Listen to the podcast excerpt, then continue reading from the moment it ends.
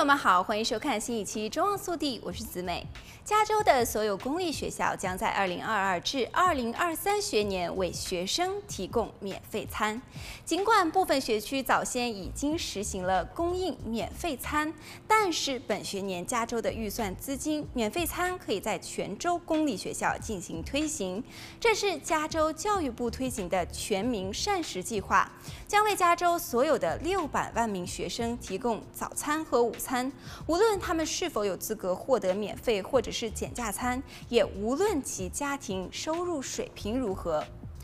加州教育部表示，加州将成为第一个实施全民膳食计划的州。该计划旨在扩大联邦全国学校的早餐和午餐项目，因为儿童营养豁免，也就是允许公立学校在大流行期间为学生提供免费餐的联邦豁免即将结束。此前有资格在学校获得免费餐的学生，是根据某些特定的标准，如父母的收入报税额、家庭居住的邮政编码和学校周边地区的贫困程度等。来看下一则消息。在美国总统拜登八月签署降低通胀法案后，美国太阳能产业协会 （SEIA） 呼吁制定更有力的能源传输规则规定，以满足太阳能市场即将快速发展的要求。但是，相关的学者则是呼吁民众需要考虑太阳能制造业带来的垃圾和有毒的污染。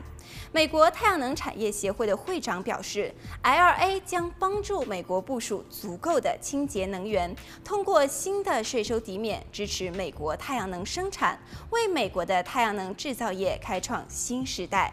虽然太阳能被称作清洁能源，但是太阳能板制造业带来的废物和有毒污染的问题一直在被关注当中。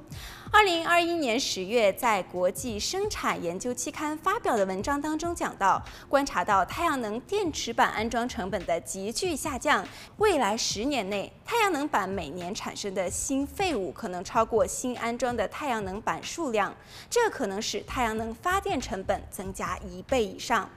并在可预见的未来危及太阳能技术的成本竞争力。文章强调了可再生能源系统设计中考虑循环经济前景的重要性，并且呼吁在该领域进行进一步的研究。